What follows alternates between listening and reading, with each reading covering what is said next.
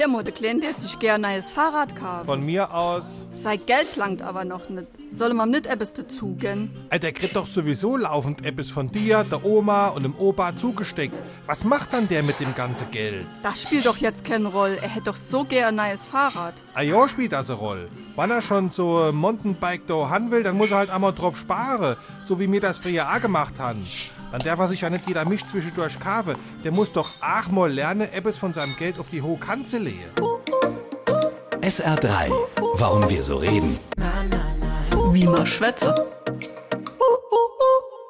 Bevor es Banken gab, war es im Mittelalter üblich, sein gesamtes Geld einfach bei sich zu führen. Wohin aber mit den Wertsachen nachts, wenn man schläft? Auf die hohe Kante. Damit bezeichnet man ein Brett am Baldachin eines Bettes, heute noch zu sehen in verschiedenen Bauernhausmuseen.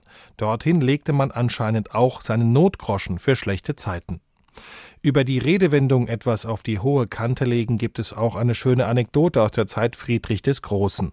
Der hatte einen Kutscher namens Pfund, bekannt übrigens aus der Redewendung ein Pfundskerl sein. Als der König die Stelle inspizierte, sah er oben auf einem Brett viele Talerstücke. Er rief seinen Kutscher.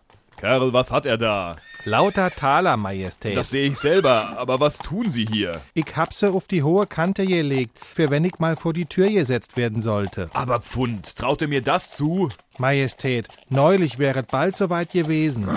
Am nächsten Tag soll Friedrich der Große seinem Kutscher angeblich zehn Taler geschickt haben, zusammen mit einem Zettel, auf dem stand Lege er es ebenfalls auf die hohe Kante, aber mache er sich keine unnützen Flausen.